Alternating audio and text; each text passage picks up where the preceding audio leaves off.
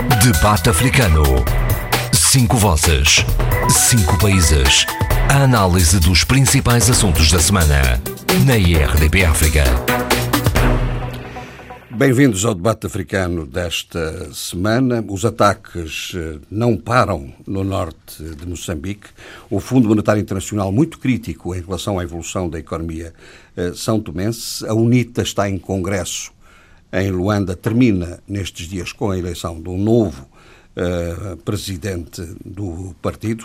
O Mindelate também termina este fim de semana em Cabo Verde, no Mindelo, e uh, na Guiné-Bissau estamos na contagem decrescente uh, para as eleições presidenciais. Eduardo, vamos falar um pouco sobre a questão da Guiné. esta, esta contagem decrescente tem um outro sinal muito preocupante, que é que a tensão política é cada vez mais eh, crescente. Eh, e, nomeadamente, não sei se quer falar sobre isso, eh, dá-me a ideia de que se estão a introduzir temas na campanha eleitoral que são uh, extremamente perigosos. Extremamente perigosos. Sem, dúvida, sem dúvida. Até inflamatórios não é? Uh, no discurso político. Sem dúvida. Então comecemos por aí. Quando certos partidos e certos candidatos uh, apelam para a intervenção das Forças Armadas, é? às vezes implicitamente, às vezes explicitamente, uh, há qualquer coisa que está mal no reino no, no reino guineense. Felizmente, apelos que não têm tido muito sucesso. Sem dúvida, devido ao comportamento das chefias militares Exemplar. que têm sido exemplares nesta matéria e que têm merecido, por parte da comunidade internacional, nomeadamente do Conselho de Segurança das Nações Unidas o, o maior elogio. E, portanto, é bom, de facto, que as chefias uh, militares continuem a pautar-se por esse comportamento, não é? Mas a verdade é que é um mau exemplo quando se tenta uh, convocar as Forças Armadas para ações uh, como se o país tivesse sido, de facto, verdadeiramente invadido, não é? Não é, não é, é preciso, é preciso clarificar essa é. situação, porque quer no plano, quer no plano da, dos, estatu, dos próprios estatutos da, da, da CDL, da, CDL hum. não é? que nós somos subscritores desde 1975, uh, quer o mandato que essa mesma missão tem na Guiné-Bissau por parte tem uma cobertura das Nações Unidas, do Conselho de Segurança das Nações Unidas. Não é? E, portanto, não é nenhuma invasão. Tem, tem de facto, uh, um mandato explícito, legal, da sua presença na Guiné-Bissau. Portanto, fazer uh, o apelo não é? ao nacionalismo, a um nacionalismo barato, não é? como se aquilo fosse uma colonização ou que fosse algo que. Uh, eh, que viesse por questionasse a soberania. A soberania, sim, uhum. Pusesse em causa Mas, oh, Eduardo, já houve discursos desse tipo no passado, se nós bem nos recordamos. Lembra-se do episódio com a, com a Missang, sim, com a missão de, de, Angola. Sim, mas quando, e... quando convém. Quando, quando convém. Isto é tudo, tudo assim. Quando, quando convém é, é imediatamente. Invasão. É, é, estamos a perder a nossa soberania. Nós somos um país soberano, somos independentes. Os, chavão, os chavões são sempre os mesmos, não é? Mas a verdade é que não está em causa a soberania uh, da Guiné. E se estiver em causa, não é por, por, por fatores externos, mas por fatores Ora, internos. Aí é é. E Isso. é nos fatores internos é que nos devemos debruçar. Exato. É essa que é a realidade. Uhum. E, portanto, e que as, eh, algumas pessoas têm uma capacidade de inverter oh, situ as situações, e, e, empurrando, a, a, a digamos, eh, para, para o exterior as, as, responsabilidades que são de facto do, do, do, do interior. É? Deixe-me provocar o, o, nosso... o, Adolfo, o Adolfo, porque estava a dizer, ora, isso é que é. o que é que você quer dizer com isso, Adolfo? Não, é, é, é de facto, todas esta, tudo, toda essa instabilidade foi criada precisamente porque as forças, várias forças políticas guineenses contribuíram para isso e não só agora, como ao longo do, do, do último mandato, eh, como também desde, desde há muito tempo. Portanto, a, a, intervenção internacional foi absolutamente necessária porque uh, criaram-se condições terríveis de, de, de, desunião e de ingovernabilidade que, para sair delas, teve de, de, vir o apoio internacional, porque agora se virá contra o apoio internacional. Isso é o populismo mais, mais uh, desmedido que dar-se pode, não é? E... Exatamente. Mas, portanto, a campanha eleitoral, apesar de de, de alguns discursos inflamatórios e, e, e o, o, apelo um pouco, eh, enfim, eh, desgarrado da realidade que é feito por alguns partidos, nem todos, é evidente, uh, prossegue, digamos, de uma forma mais ou menos sem incidentes. Sim, mais, mais ou menos sem incidentes, é, apesar dos ataques verbais, que é próprio, não é? Às vezes um pouco mais inflamados, mas está a prosseguir sem, sem grandes preocupações. Agora, o, o, o, estranho para mim, estranho, mas estranho, são os pronunciamentos que o Presidente da República cessante, José Mário Vaz, vem fazendo. Nomeadamente a declaração que durante os cinco anos esteve a estabilizar o país, não é? Portanto, esteve a estabilizar o país e que terá conseguido essa mesma estabilização e agora, a partir de agora, o país está preparado para o desenvolvimento económico e social. Estabilizar com sete primeiros ministros, com sete, governos? primeiros-ministros. Uh, isso é, é, um, é um fenómeno de estabilização. Sim, não é? Quer dizer, é evidente que não, mas e, quer dizer... E, e, e confronto com, com, as instituições. Pois, sem confronto dúvida. direto mesmo, não é? Portanto, é, são os, são os tais pronunciamentos que a mim me fazem uma, uma grande confusão uma grande confusão. Portanto, como é... Mas são, são pronunciamentos de campanha eleitoral, não é? Ou, nós temos também que discernir um bocado nessa matéria. Em campanha eleitoral parece-me que, há um, que há uma segunda dimensão da realidade que as Sim. pessoas é, é, que as pessoas evoluem para lá. É, é, como o apelo, por exemplo, se vier mais alguém do, do, da CDAO, as Forças Armadas reagirão. As Forças Armadas não têm reagido, aliás, têm, têm tido um comportamento ético e republicano e, exemplar. E fazem uma análise da situação muito mais realista do que alguns políticos o fazem, não é? Portanto, não, eu, mas de qualquer maneira, é, é estranho este pronunciamento. É, isto, fora do contexto, dá a impressão, quem não conheça uh, uh, e não tenha acompanhado de perto a, a, situação deste último quinquênio, dá, dá, a impressão de que, de facto, houve uma estabilização. Quer dizer, o Presidente da República preocupou-se com a estabilidade política do país, o que não é verdade. O que não é verdade. E que... Não, há uma verdade aí, Eduardo, desculpe. É, houve uma estabilização da presidência da, da, da presidência. Ah, Mas a, estabilidade da, da presidência não significa... é da governação. Eu estou a falar da governação em geral. Portanto, não é possível o, o, o um, um chefe do governo, um primeiro-ministro, cumprir o, o seu programa no prazo que alguns tiveram. tiveram uns tiveram, nem cumpriram o primeiro ano, saltaram. Entre, entre o segundo, até, até tomar conhecimento dos dossiês, volta outra vez a saltar. Quer dizer, uma instabilidade. Essa que é a instabilidade total. Portanto, claro, claro. Foi, um, foi um quinquênio de instabilidade. E, e sobre isso não, eh, não, não, há, não há qualquer dúvida, não é?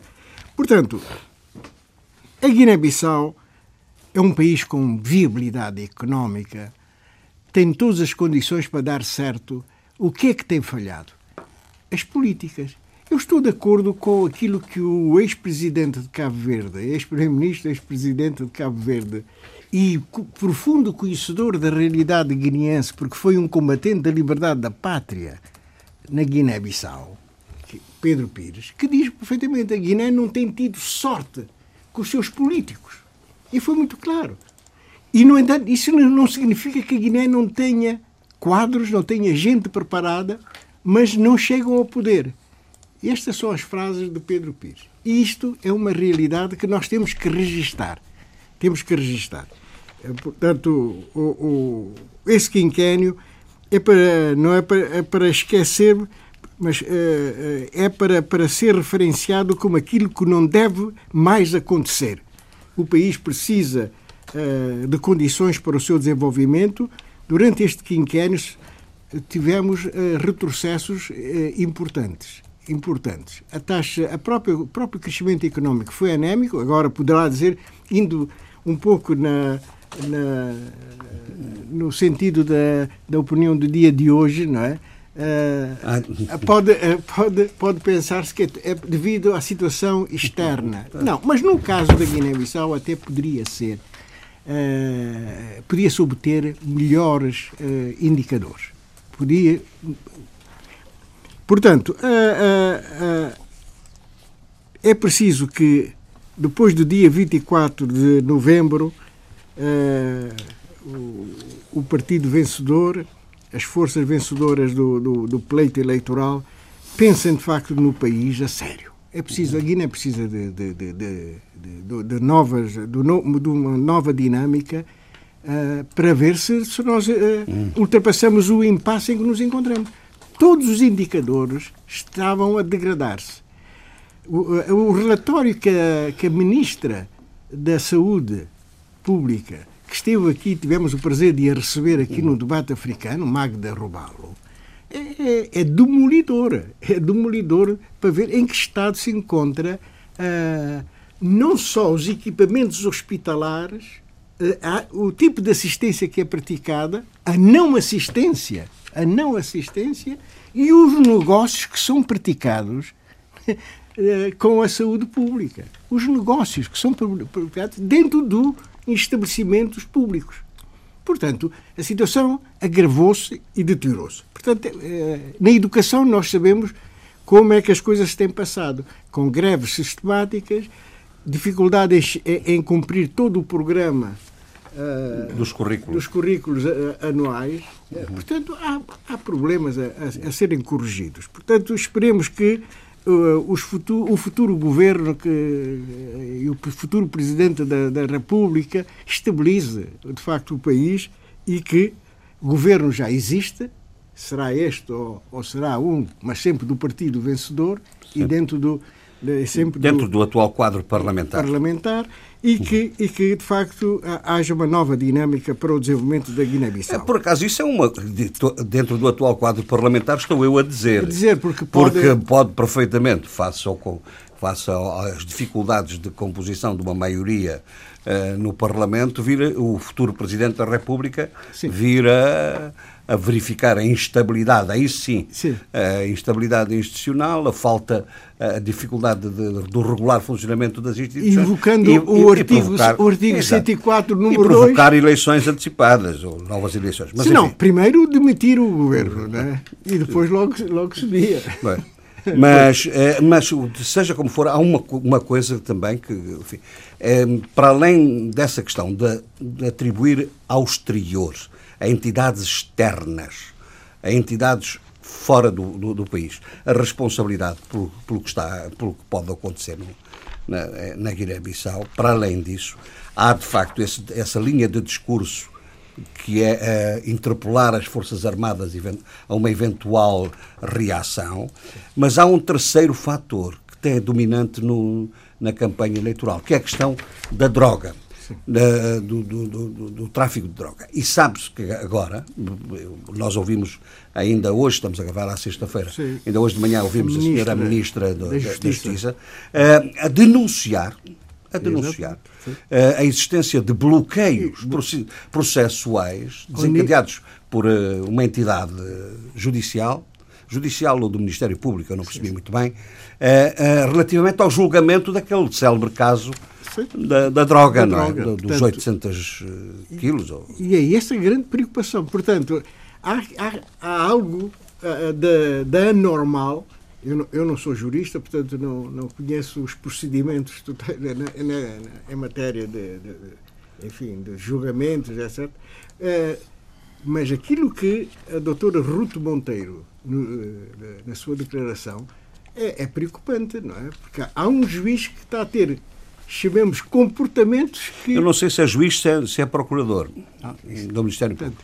É, é, Yalá, não percebi muito bem. É, portanto, sei que o apelido é Yalá, é, que, que, que, que, está a, a, suscitar muitas preocupações por, por parte da, da, da senhora Ministra da, da, da Justiça. Uhum. Isto, de facto, as, aí podemos falar de, de, forças de bloqueio, forças muito poderosas que, está ligado, que estão ligadas a, de facto ao, ao tráfico e que se, e que se movimentam relativamente bem no, no meio, no meio uhum.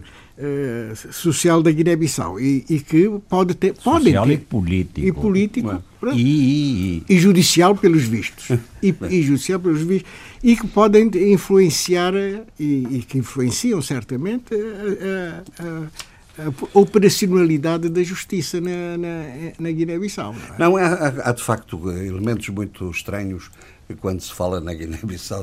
Agora também se descobriu, eh, veja-se, que as, as armas, as, as, uh, que tinham sido uh, roubadas, sido a roubadas à PSP, PSP, aqui em Portugal, eu... que eram destinadas à Guiné-Bissau. Guiné um funcionário uh, de, com, diplomático da Guiné que numa, numa dimensão particular, privada, que ia agrediu, enfim, teve uma ação praticou um crime sim, eh, sim, sobre sim. um outro cidadão, mas invoca-se a imunidade parlamentar, uh, diplomática, etc. Exato. Há sempre notícias um bocado, Sim, um bocado desgastantes, não é? Negativas, negativas. Mas o, relativamente à questão do, do tráfico de armas para a Guiné-Bissau, isso é preocupante. Uh, normalmente o tráfico destina-se a uma determinada região, a um determinado país, quando a situação nesses países uh, são propícias são propícias a, a, a, esse tipo de tráfego, porque é, são tráficos, é tráfico de armas. Não é?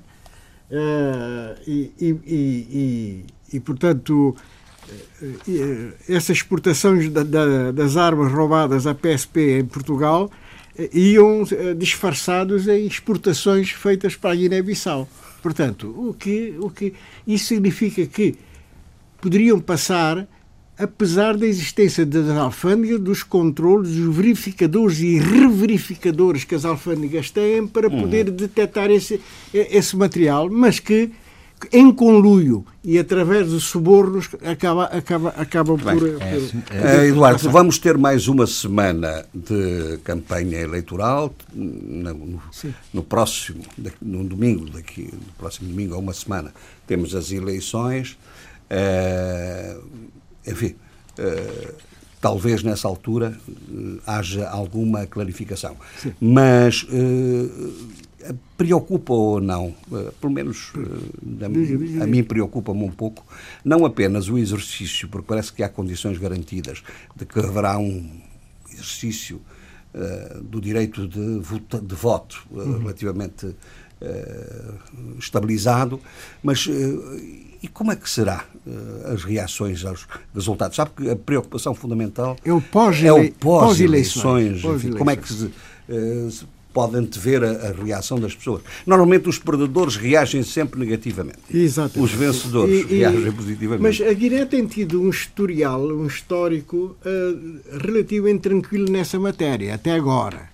Só que uh, tem havido declarações, sobretudo de um dos candidatos, que diz se não houver a segunda volta, se não houver a segunda volta, eu reajo. Quer dizer, vamos. Eh, mas como é que é?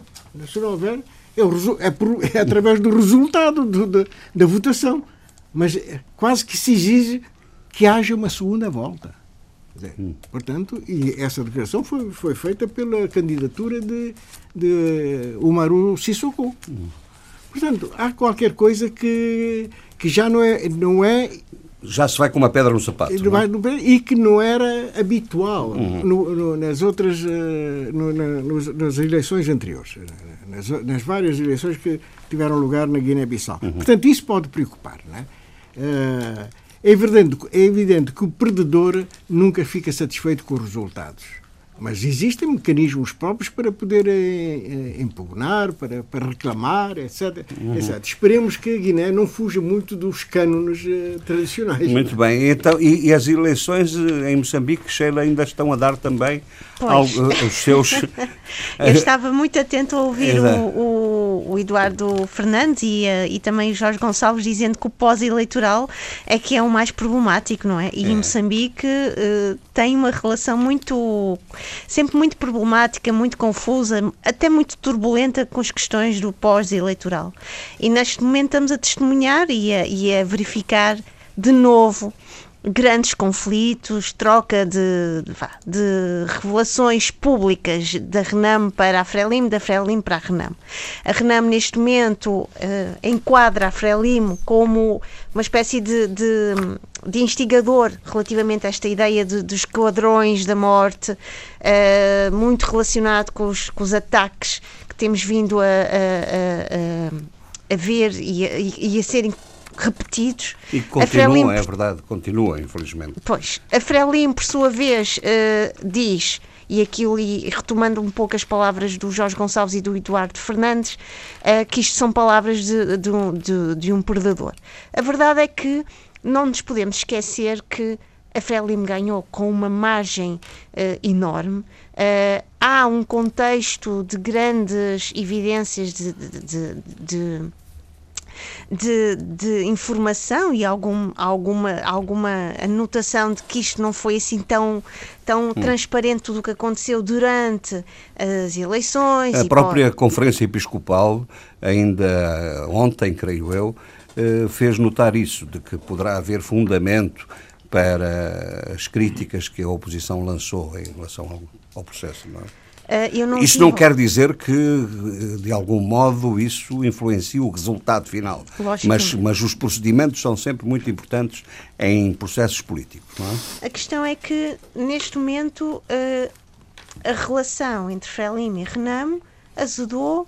Uh, os contextos e as circunstâncias não estão a melhorar essa relação e eu estive a ouvir uma entrevista, até foi na, na, na Voz da América, relativamente às notícias de Moçambique, e escutei uma entrevista uh, realizada ao Suf Momad, em que ele diz logo ao início, vou passo a citar, se o Estado moçambicano deixa que o jacaré cresça, já não é da responsabilidade ao Suf Momad.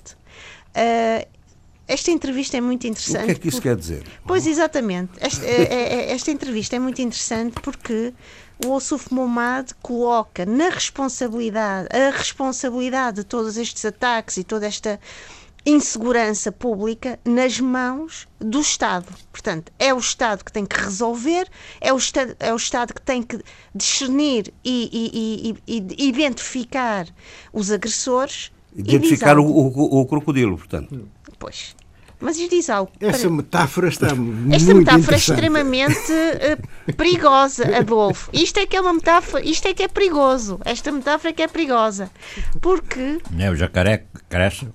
Não, não é? é que. engano, depois vai comer as há pessoas. Há um momento da entrevista, e eu hoje de manhã voltei a escutá-la, em que ele diz que não vai depender dele, porque ele nunca não quer declarar nada e não vai assumir essa, essa, essa, essa responsabilidade mas sim pode partir do povo esta, esta vontade ou este desejo de uma espécie de reivindicação, eu não diria isto, não foram as palavras dele, mas são as minhas leituras, de uma espécie de resposta ao que se está a acontecer. E aí não vai ser da responsabilidade dele se o povo uh, decidir, tomar a decisão de se manifestar. Ora bem, uh, não me parece uh, ponderada e lúcida este tipo de declaração de Ossuf Momad quando, muito recentemente, Ossuf Momad diz que não nos poderíamos esquecer que, que ele estava sob o signo de um compromisso e de uma espécie e de um, de um compromisso selado entre Frelimo e Renamo. No dia 6 de agosto. Exatamente. E, portanto, é preciso que Ossuf Momad tenha em conta isto.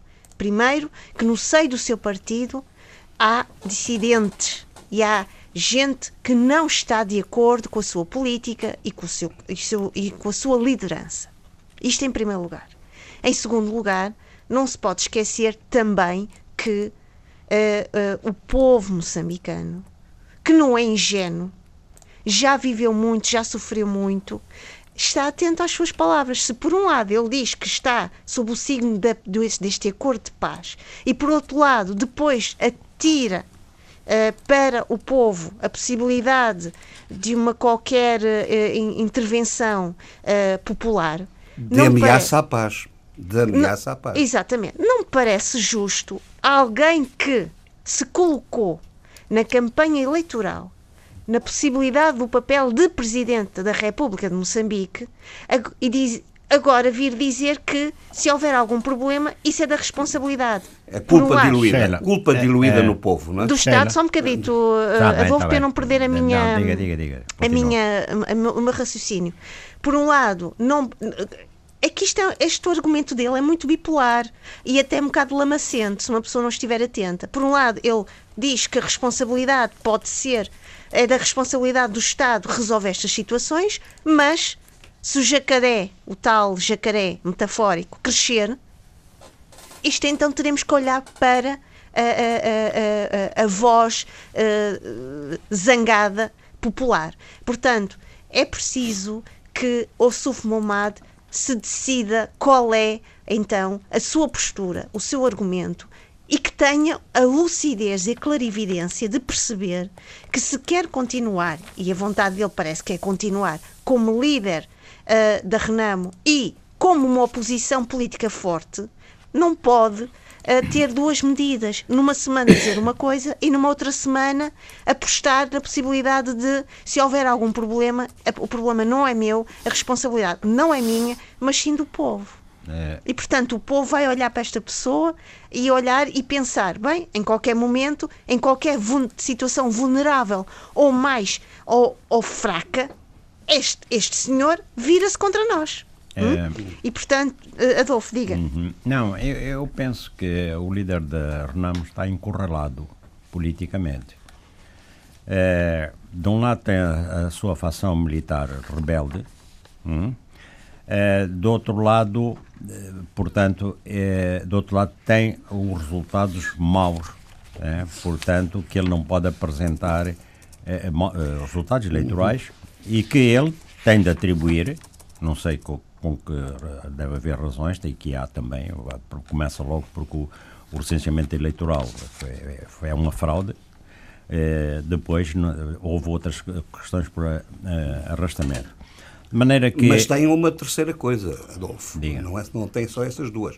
Tem uma terceira coisa, que é de facto aquilo que a Sheila estava a citar do discurso do, do Bomad é que tem um compromisso político com o país de preservar a paz. Sim, mas esse compromisso esse com o país. De paz que ele celebrou com, a, com, a, com o Nussi eh, também é, digamos, também condiciona a, a, sua estratégia política. Não, não vai nada condicionar, é porque na estratégia, eh, vamos lá ver, do ponto de vista estratégico, parecia ser favorável esse, esse acordo. Né? As pessoas uh, precisam de apaziguamento, o, o, o, contexto internacional, a pressão internacional é no sentido também de que haja paz, mas neste momento ele, para sobreviver como líder, hum, é, é, isso passou para um, um plano secundário. O, o, problema é ele mostrar que, é, é que está a opor fortemente e, e a, a Frelimo e que vai lutar, seja com que meios for, para que realmente a justiça, digamos, que ele entende que, que seja a justiça, seja reposta, porque ele tem de travar o combate também dentro das suas hostes. Hum? E ao mesmo tempo que está a travar e portanto será, não será perdoado se realmente não não não encabeçar a, a liderança da, da digamos da rebeldia Agora vamos até ver, ver até que ponto vai essa oh, rebeldia. Adolfo, deixa-me só fazer até uma pergunta. Não será ao... perdoado por quem? Não, por, pela, pelos seus adeptos. Veja bem, dentro da Renamo, bem, dentro da Renamo. Não estou a falar quem não está, quem nunca esteve de acordo com todo este processo de paz foi, foram exatamente os dissidentes, a tal, tal, a tal declarada junta e que agora parecem ter razão militar. E que agora, em termos políticos, em termos daquilo que ressentem os militantes e os simpatizantes, de, afinal, eles, eles tinham razão. Portanto, a facção militar tem todas as condições para se impor dentro da RENAM. Estou a falar. Ne, é, é, é, isso que eu estava a falar, que a maneira como ele está encurralada é esta. Mas olha, daí, uh, daí os termos que ele usa, muito violentos. Uh, mas olha, Adolfo, posso só ah, contra-argumentar contra isso. Bueno. Contra-argumentar se é contra-argumentar, já estou. Uh, posso discordar um pouco Muito. para dizer o seguinte. O Suf Momad, nos últimos, nas últimas semanas, também declarou uma vontade de fugir a esse rótulo de, da Renamo como com toda a sua então, carga é que mudou? de grupo armado, então, beligerante. É então, o Suf Momad, neste momento, parece-me a mim, uh, tem aqui dois grandes, uh, dois grandes desafios. Por um lado, saber, o desafio de comprometer-se com esse compromisso da, da, da, declaração de paz e do acordo de paz. Isto é a primeira coisa. Segundo, ter a capacidade, como líder, de juntar e de unir e reforçar a Renamo. Não me parece Como? que o lado beligerante e de trazer novamente todo um passado que ele quis recentemente descolar-se dele, outra vez ao presente, se vai ajudá-lo.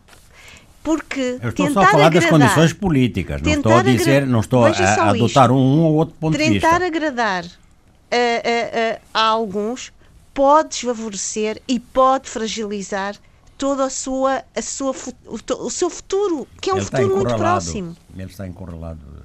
Agora, ele terá, acho eu. Agora, a maneira de sair disso não é e não se esqueça Pode disto.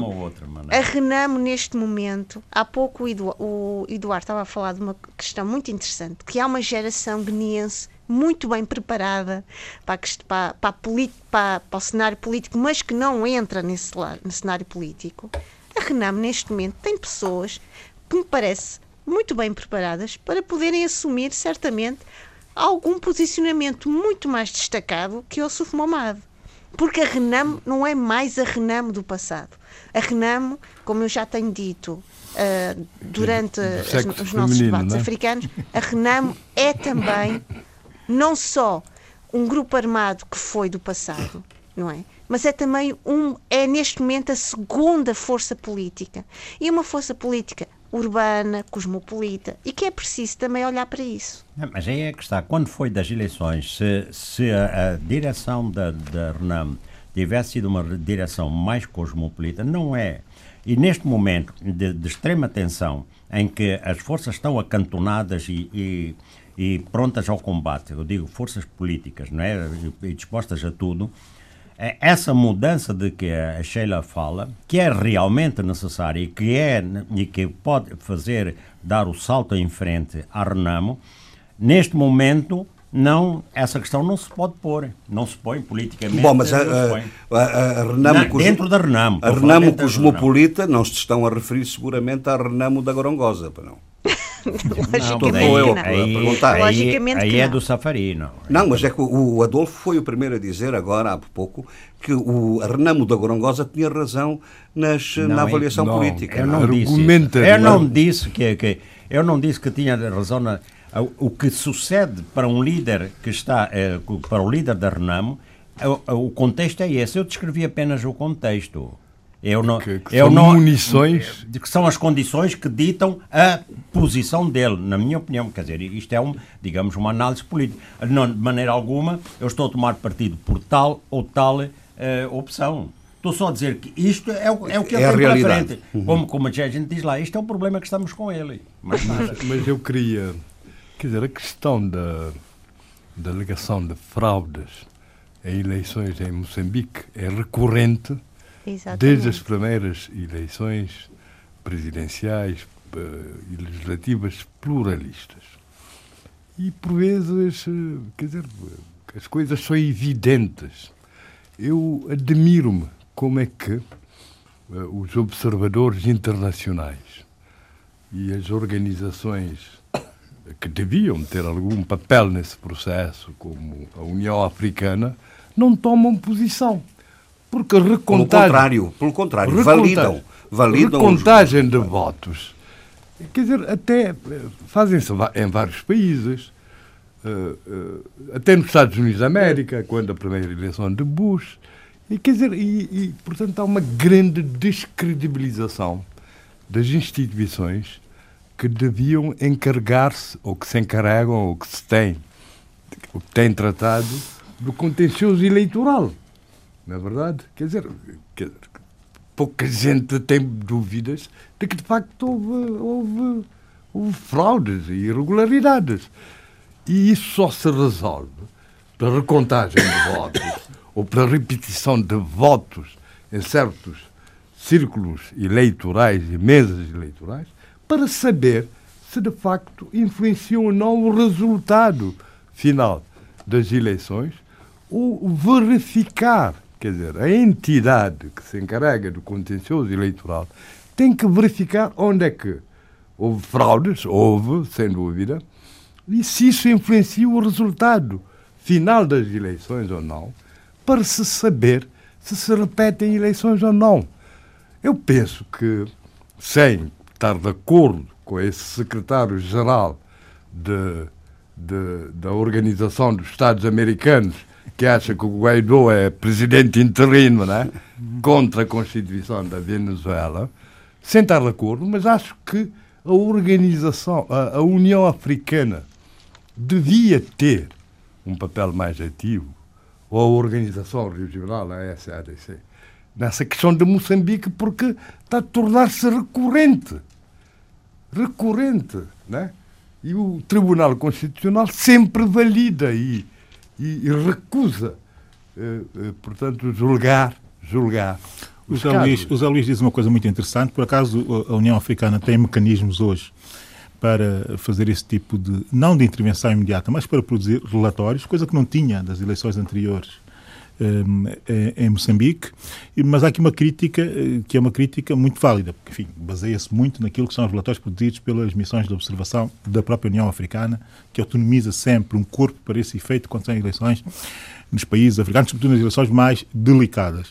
Mas o Zé Luís diz uma coisa que é muito importante, eh, mas também que merece alguma ponderação porque muitas vezes, e, e foi buscar o caso da, da, da, União de Estados Americanos, muitas vezes são muito criticados esses, esses, esses órgãos eh, supranacionais por demasiada, demasiado rapidamente fazerem sair os seus relatórios, como aconteceu agora na Bolívia. Foi muito criticado exatamente por isso. Sim, no caso mas, da, no caso da, não, deixa tirar. Calma, calma, calma, calma, calma. No caso da, da União Africana, a verdade é que os relatórios demoram demasiado tempo. E as coisas demoram quase se, Entretanto, as coisas se consolidam. Portanto, é preciso é. ponderar é... esses, dois, esses dois tipos de interesses para perceber o que é que pode ser perfeito para atuar e logo útil. no momento perfeito e na altura. Útil. Porque no caso da Bolívia, eh, a União dos Estados Americanos é muito criticada exatamente por, no dia a seguir, logo, logo no dia a seguir, para além de ter feito uma declaração, mais que fazer uma declaração, deu logo o sumário ou o resumo do seu relatório, do seu relatório sobre as eleições na Bolívia. E esse, esse resumo terá legitimado muito da situação que ocorreu uh, posteriormente. Bem, mas podemos fazer aqui o histórico, Sim. mas isso fica, não é o caso específico de Moçambique. Muito bem, Quero só dar aqui uma, uma, um pormenor, um detalhe de análise uh, para hum. qualificar um pouco mais o debate. Bom, eh, já se percebeu, face a tudo isto que vocês disseram, que a vida não está fácil para o Sufo Mamado, não é? Uh, não, não. Não está fácil. mas, mas também não parece estar muito fácil para, o, para o próprio, para o próprio Jorge, governo. Deixa, deixa só dizer o seguinte a Sheila, se me, tá, se me a ouvir. Eu estou a ouvir, Todos estou nós sabemos, e o próprio Sufo Mamado sabe, que o seu futuro enquanto líder da Renamo é um, está a prazo. E já estava antes das eleições. Está a prazo e depois das eleições ficou ainda mais a prazo. Qualquer coisa que ele diga a partir desse momento, mais a prazo ainda o, o, o coloca. E ele está nessa, está nessa posição clara. Não é? Uh, eu, eu não posso, eu vou ser sincera, eu não. Eu, a minha tendência é concordar com o Abílio. Eu acho que a Renamo da Suf Momad não é Renamo de Afonso de Lhacama. Mas também não é Renamo do futuro. Também não é Renamo Exatamente, do futuro. exatamente. Bom, e não é, acho vocês, que haja... Vocês são, gente, todos nós já, percebe, já, sabemos bem qual é a vossa eh, apreciação do valor Mas, próprio de certos oh, oh, protagonistas. Oh, Jorge Gonçalves, é? eu deixe-me só dizer aqui uma coisa que eu acho que é importante. É do, sexo, seja, é do de... sexo feminino. Não, não, deixa, não, não, não, não, não, não é por aí. Eu não estou a empurrar, eu não quero nenhum, nenhum mal a nada. Eu só estou a colocar as peças à minha frente e a analisá-las. E na minha leitura eu uhum. intuo e vejo isto. Esta é a minha análise. Não quer dizer que de hoje para amanhã possa ocorrer alguma coisa muito interessante e que o Sufmomad possa tomar eh, um, ter uma estratégia escondida que nós não temos acesso a ela e que as coisas se alterem. Uhum. A questão é que e eu continuo a dizer isto, é preciso ter noção da historicidade dos partidos, dos países e, no que diz respeito à Renamo, é preciso ter em conta o seguinte: a Renamo, hoje atual de Ossuf Momad, não é a Renamo de Afonso de Lhacama. porque Afonso de Acama tinha um carisma, uma liderança que, infelizmente, o Suf Mamad não tem. E, portanto, e não tem colhido de algumas forças uh, internas da RENAM essa, é? Essa energia claro. e, essa, e essa confiança. E isso está a vir ao de cima. São os ao... riscos naturais Sheila, dos novos líderes. Não, não da, da, da excessiva presidencialização de certas instituições, instituições também coletivas, é verdade, também é verdade. em que, quer no, no, domínio do Estado, quer no domínio dos partidos, quer no domínio das instituições, tendem a pessoalizar, a personificar um modo de liderança. E depois eh, o resto é como o eucalipto, eh, desaparece tudo, não é? E depois Mas, andamos nós a clamar porque oh, não há sucessor, não há na dimensão. Não, porque a excessiva presidencialização do, das instituições e dos Estados leva à, desvalorização das alternativas. Sem é dúvida, é, mas é esse, esse, pode, esse é um argumento forte, mas também quem decide assumir a sucessão tem que ter em conta que tem que ter capacidade uma, para, a capacidade para, para aguentar Sim. com o, o, o, a estatura do seu partido e levar o partido a um, a um porto em que terá uma voz Sim, nova, claro, inovadora claro. e inspiradora. A Sheila reconhecerá que isso já é difícil. Já é difícil. Numa situação quando se está no poder, ainda muito mais difícil é quando se está na oposição, quando se está fora do poder. É muito mais difícil criar essa eh, dimensão de liderança, percebe? E, e, e, e talvez o que acontece com o Renamo seja exatamente isso. Eh, seja o facto, está a sofrer do facto de estar afastada dos centros de poder nacional. Ou não? É? talvez seja, como eu já vi numa entrevista, um erro de casting. Veremos o que é que, que, é muito que bem. acontecer. E, e, em relação, muito rapidamente, Sheila, e diga-me uma coisa: o, que impacto é que pode ter também na política moçambicana, e nomeadamente uh, na, na, na Frelimo e no governo, um, esta ligação do presidente, do ex-presidente Armando, Nico, uh, Armando Guebuza, uh, papá. à, à, questão das dívidas e do, do, desse processo, que aliás como foi denunciado no, no julgamento em Nova Iorque. Uh, Jorge Gonçalves, eu, eu digo-lhe uma coisa.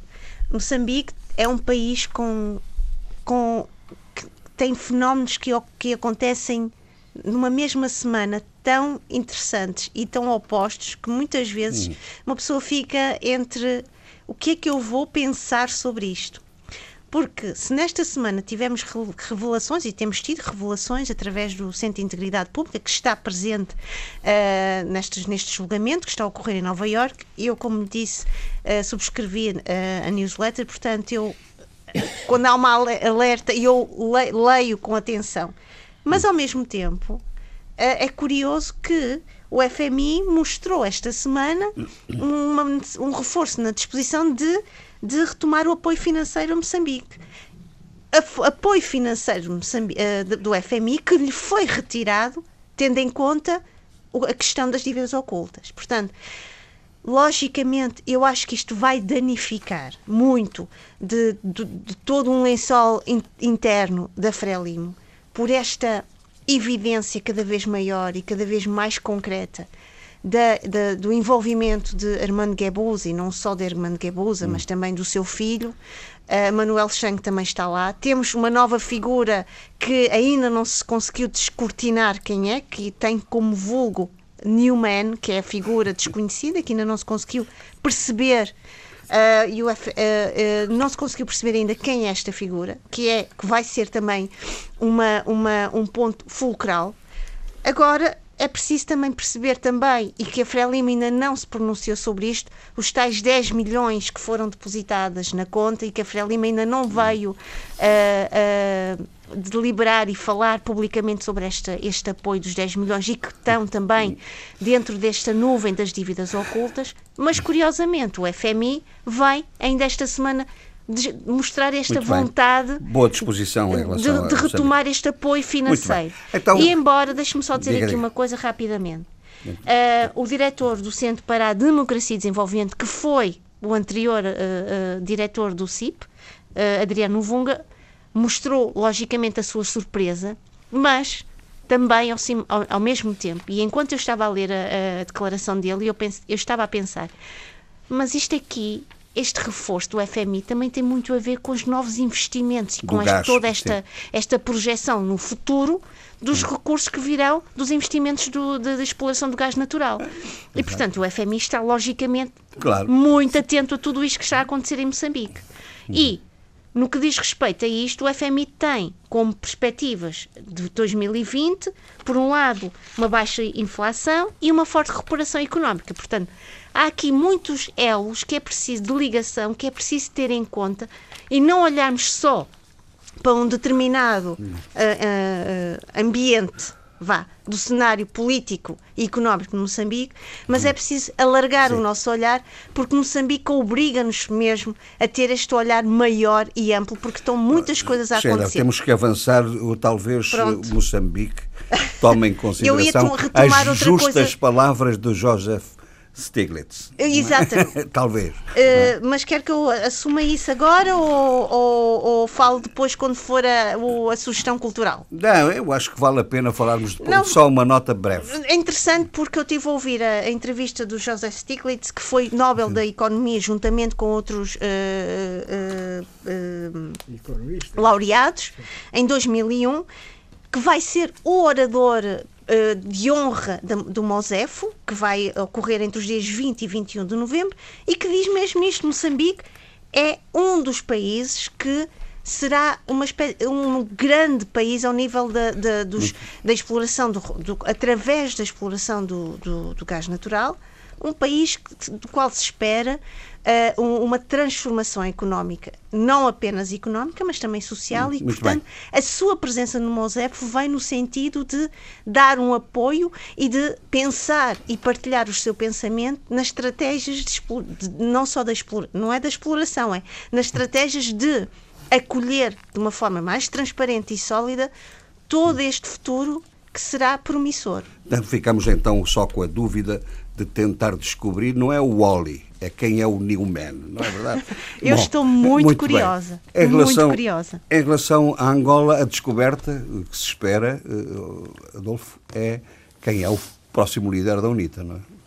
Neste momento está quase a terminar o Congresso e não há ainda nenhum indício do que possa ocorrer. Sim, mas vai-se discutir entre Alberto Júnior e Sacala tudo indica nesse sentido. Disse que Sakala tem o, o apoio do, de Samacuva. É, há uma muito interessante o discurso de Samacuva na abertura desse congresso. É, e porque ele diz que o país já não poderá aguentar esta situação por mais tempo, não é? é os cofres ficaram vazios depois da saída do arquiteto da corrupção, é, palavra Samacuva, e depois diz que o país está falido financeiramente e moralmente. Angola chega ao fim de um ciclo, o ciclo do MPLA, preparando-se para entrar no ciclo da UNITA. Palavra Samacuva.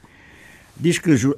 Mas vai mais longe. Mas, mas volta, volta a, a, a, dar grandes aplausos ao Sim. presidente João Lourenço Não, e à agora, estratégia. Exatamente. Diz que o João Lourenço mostrou coragem, mas isto aqui é interessante, ao, do, ao adotar como sua a agenda de mudança da UNITA. Portanto, o que o João Lourenço está a fazer, o Presidente, é, a, a, a, agenda, aplicar a agenda da, da UNITA, né? segundo Samacova. É, mas a UNITA está no poder através de. Não, quer dizer, tinha a sua agenda. Tinha a sua agenda. Não, e o homem que está no poder. Não, porque ele disse está, que chegou o tempo da UNITA. E depois diz isso, não é? Sim, mas não, não, está só complicar também. Isso já é mania de, de, Cabo Verde complicar as coisas. Só porque vocês têm as coisas todas definidas. Mas, o, o mas ehm, portanto, é, espera que avance com determinação para não ser absorvido pelo forte movimento. Ele diz que há sabotagem, volta a dizer que há sabotagem às iniciativas e que as forças oligárquicas que capturaram o Estado e apoderaram-se da economia para subjugar os angolanos, elas eh, estão eh, organizadas e levam alguns dos seus protagonistas a procurar novos espaços de diálogo, mas isto é certo, e de construção de alianças para a concretização de interesses convergentes. Eh, E, e depois ele diz que a luta contra a corrupção não pode ser seletiva porque é, não, porque é uma luta geral e pergunta-se se essa luta contra a corrupção é para salvar Angola ou é para salvar uh, o MPLA, pergunta o Samacuva. Bom, mas agora vamos esperar então por este fim de semana. Saber, saber que, quem é que sai da, da, para a liderança da, da UNITA, não é? Entretanto, foi a, aprovada a lei de branqueamento de capitais. Havia várias divergências, mas agora uh, houve consenso. A proposta de lei passa a considerar uh, PEP, portanto, como é? Pessoas, Pessoas expostas publi politicamente. Politicamente expostas. Hum. Pessoas expostas Polit politicamente. Angolano tem o seu PEP. Hum? E, e, então, eh, portanto, PEP, todos eh, os titulares de cargos públicos e seus parentes em terceira geração. Isto provocou maca, porque ele me diz, mas então como é nós temos famílias alargadas e tal, como é que se pode medir isso? E o deputado João Pinto, do MPLA, diz que eu, ponho, eu, eu ponho mais extensão dos PEP às famílias. Estamos a ir longe demais. E Zé Nascimento, também do MPLA, de, explicou que isso envolve igualmente as pessoas que tenham relações de proximidade pessoal, laboral, sexual, parceiro fora de relações socioafetivas, entre outros. Ou seja, envolve toda a gente. Então, toda a gente que esteja próximo do, do Sr. Pepe ou da Sra. Pepe, ou seja, da, da, da pessoa eh, exposta uh, politicamente. Bom, e a proposta agora vai, vai substituir o diploma de, de dezembro de 2010. Uhum. Uh, depois, uh, há uma interessante entrevista de uma senhora que, aliás, já, que há tempos se opôs confrontou mesmo a presidência a propósito do SIVA, que é a empresária Filome, do, do, IVA, perdão, que é a empresária Filomena de Oliveira, que ela agora eh, retifica toda uma série de, de, de coisas. Uh, diz que a, a, atual crise económica de Angola é o preço que o país tem que pagar pelos anos de má administração e peculato. Vamos ter que passar por esta cura, que é uma cura difícil. Eh, depois diz que numa, a economia está numa lástima com vícios terríveis em que foram roubados do país bilhões. E o atual governo, que só teve dois anos para tentar remendar um buraco de 38 anos de vícios, eh, não se pode exigir que esteja já as coisas, eh, resultados visíveis. É, e, vai mais longe, diz: temos a responsabilidade de todos juntos ajudarmos o atual Executivo onde for possível e nas nossas comunidades para podermos ultrapassar esta grande crise. E é preciso localizar o dinheiro e os bens que foram pedidos por peculatos. Os países ocidentais deviam ajudar. Sobre a devolução do Kwanza, ele diz o próprio mercado está a regularizar a, a questão. O Adolfo, eh, diga. Que, que, felicidade tem o presidente João Lourenço. É? Sim, mas felicidade. Tem, tem o apoio do maior do líder do maior partido da oposição, ah, sim. no uh, Samacuva. Tem Mas, o apoio das empresárias. Tem o, tem o apoio de toda a gente. Não é? Não. Não? Não, e é deviu-se, já então, no dia tinha falado, e também o próprio discurso do Samacuva é um bocado a mim. Ele tem muitas divisões, tem muitos obstáculos dentro. dentro do seu próprio partido. E, vamos lá ver, aquele núcleo que tinha o poder político e económico não está quieto. Não, e não está quieto e organiza-se de várias maneiras e eh, desenvolve várias atividades. Eh, por isso que esta senhora depois diz: bom, a gente teve divergência sobre o IVA, mas agora há que ser pragmático e vamos colaborar com a Administração Geral Tributária. Está a ver? E com o Fundo Monetário Internacional. Não, ela só disse a, a, a Associação eh, com a Agência eh, eh, Geral Tributária. Portanto, quer dizer, o empresário diz: vamos colaborar com os impostos, vamos colaborar na moralização do país. isto, agora. Depois há assim umas coisas que divergem de, deste clima, não é? É o Miala, o general, perdão, o, o Zé general José Maria, no seu julgamento, ele ali ajustou umas contas, não é? Eu digo, mas como é, se eu tivesse desrespeito, eu nunca desrespeitei o presidente, porque se, eu, senão não teria encontrado com, com o Miala. E depois a, a secretária tinha informado que o chefe Miala queria. Ora, chefe, chefe é para ela. Isto é palavra e preciso verbis, não é para mim, porque o Miala nunca vai ser, em circunstância nenhuma, meu chefe. Não? Estão a ver as macas que há de já bem de trás. O contrário é que foi sempre. Mas está em causa o julgamento do general José Maria por, uh, uh, por não ter acatado hum. a, a, orientação do Presidente da República para devolver documentos sobre a guerra do Cuito. Não, e, depois... e diz, e aparentemente a maior parte dos analistas concorda com, com isso, diz que não tinha nada que devolver porque não foi, não foi citado Exatamente. Não, formalmente não recebeu uh, para, documento escrito. Não foi interpelado formalmente. Não, não foi, para... não recebeu a notificação escrita do Presidente. Recebeu um recado. Sim, mas depois nisto tudo há tal paranoia da, da vitória no Cuito, que é uma história que uh, ainda mal contada, ele diz: a batalha de Cuito Carnaval é uma conquista minha. Os documentos são meus. A prova que fomos vitoriosos é o meu trabalho. Portanto, realmente, se ele teve ali muito trabalho muito para provar que é, as FAPEC foram vitoriosas, portanto, aí ele tem razão. Fez tanto trabalho para provar uma coisa tão difícil. Bom, agora, o... Há quem diga, como sabe, que nas guerras nunca há verdadeiros ah, é vitoriosos. Não, é? não, nunca, não, não, nunca há. E, e, normalmente, quer dizer, as coisas só mais tarde, quando são analisadas, é que se vê bem. Mas mesmo como eu já disse da outra vez, já há vários relatos que demonstram que aquilo foi um empate.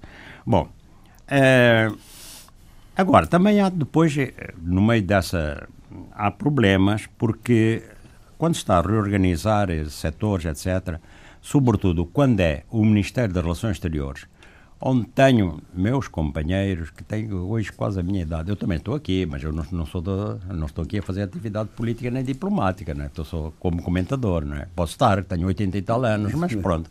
Agora, que já são, desde os 50 e tal, já são eh, embaixadores, diplomatas, e já hoje têm 80, 80 e tal anos, e nunca tinham eh, sido removidos, estão a ser removidos. E também muito pessoal. E, por outro lado, eh, há uma, uma acusação, uma percepção de que normalmente através das embaixadas e consulados há muito, muito, muita fuga e hum, corrupção ou, ou, digamos, problemas de gestão, etc.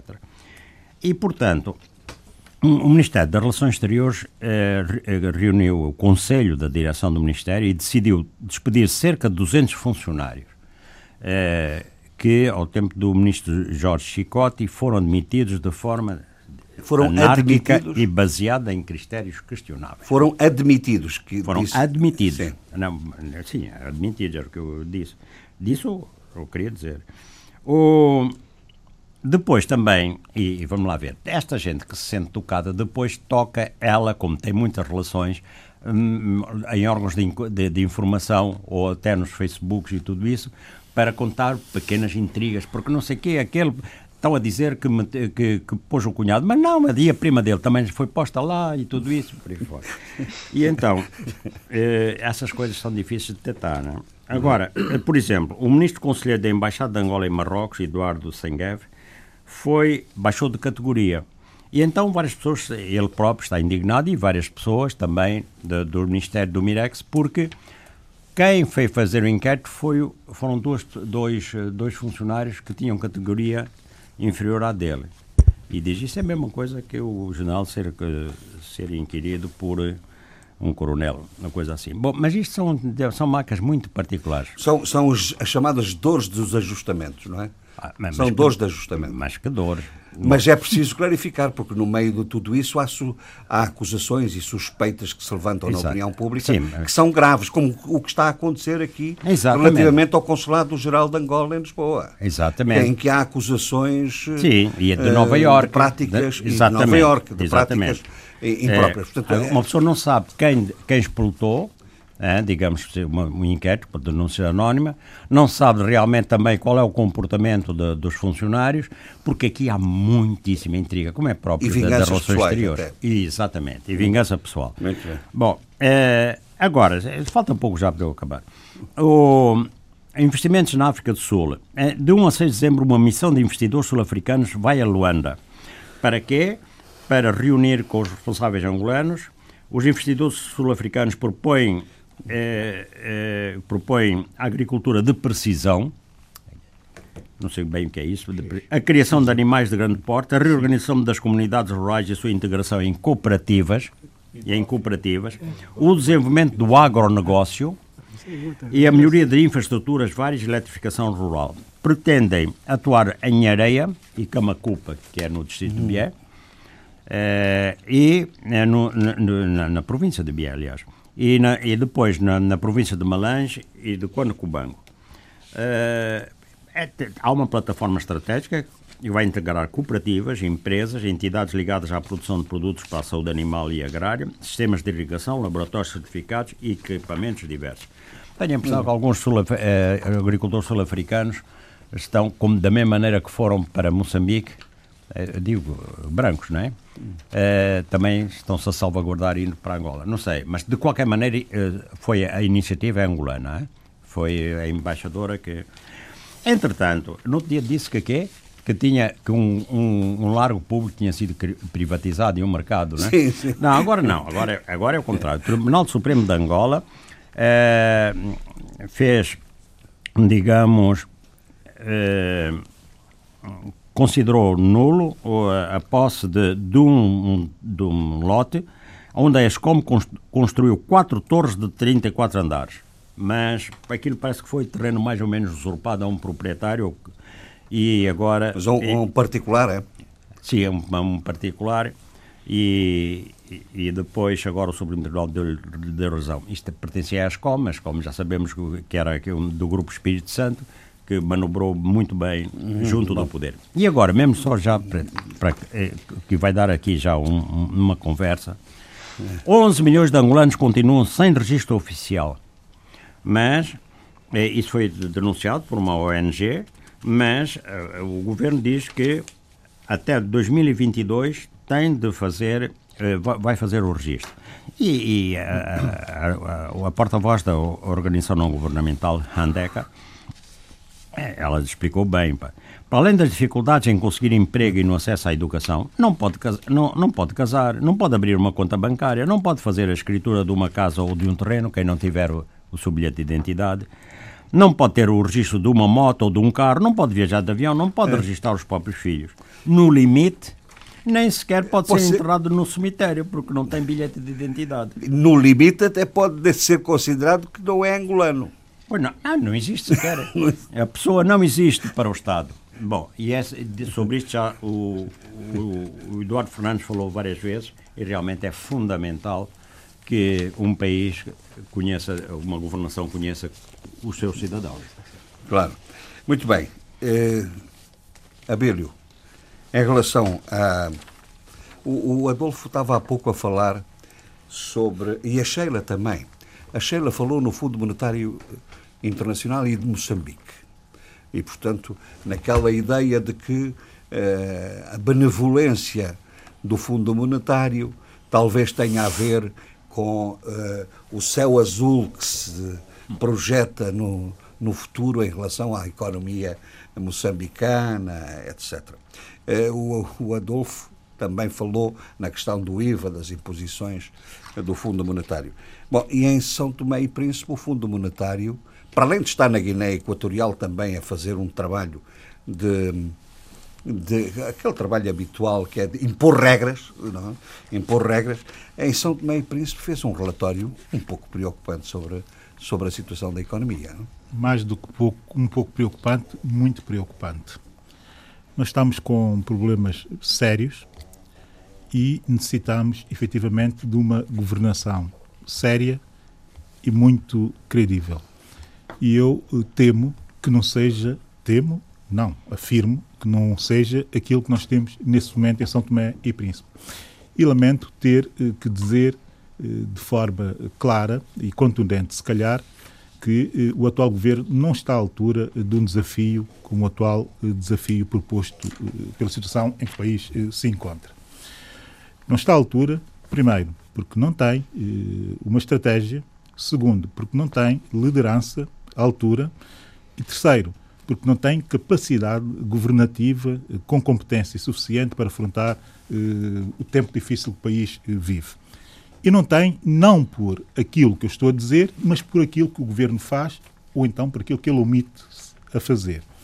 Começou muito mal, com um orçamento geral do Estado que eu já critiquei aqui, que não vou voltar a ele. Se eu, um cidadão normal, tive a capacidade de verificar e de ver que aquele orçamento não era adaptável à realidade do país, e aliás, altura indiquei as minhas soluções alternativas àquele orçamento que estava a ser proposto, Portanto, insistiu o governo naquele orçamento. Segundo, a situação eh, específica da, da EMAI, que tem, eh, enfim, uma, uma, um destaque tremendo uh, na atual comunicação uh, dessa última missão da FMI. Ainda continuamos a tentar uh, resolver a situação da EMAI por nossa conta e risco, não percebendo que o problema é um problema global da situação energética, na situação energética do país, com planos para a transição energética, que são planos conjunturais, mas não de resolução factual também não vamos lá, temos que procurar soluções muito mais agressivas. Eu já disse quais seriam as minhas soluções agressivas também aqui e não vou estar uh, a mudar.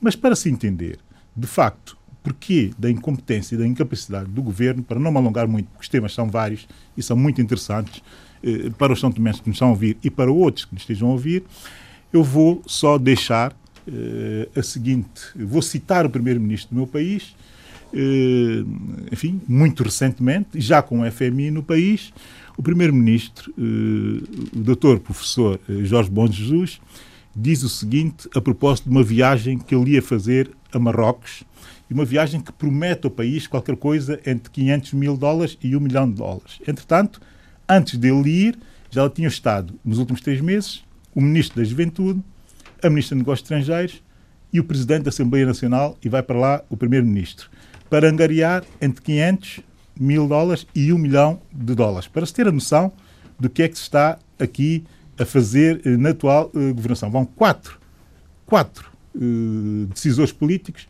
para tentar obter esse valor. Isto dá a dimensão da ambição. Mas a dimensão da ambição e também do lirismo e do, e do delirante da situação tem a ver com essa frase do Primeiro-Ministro quando da sua saída do país. Cito o primeiro-ministro Jorge Bom Jesus. Viagem para mim é fonte de conhecimento, fonte de saber. Viagem para mim não é despesa. Fi, fim de citação.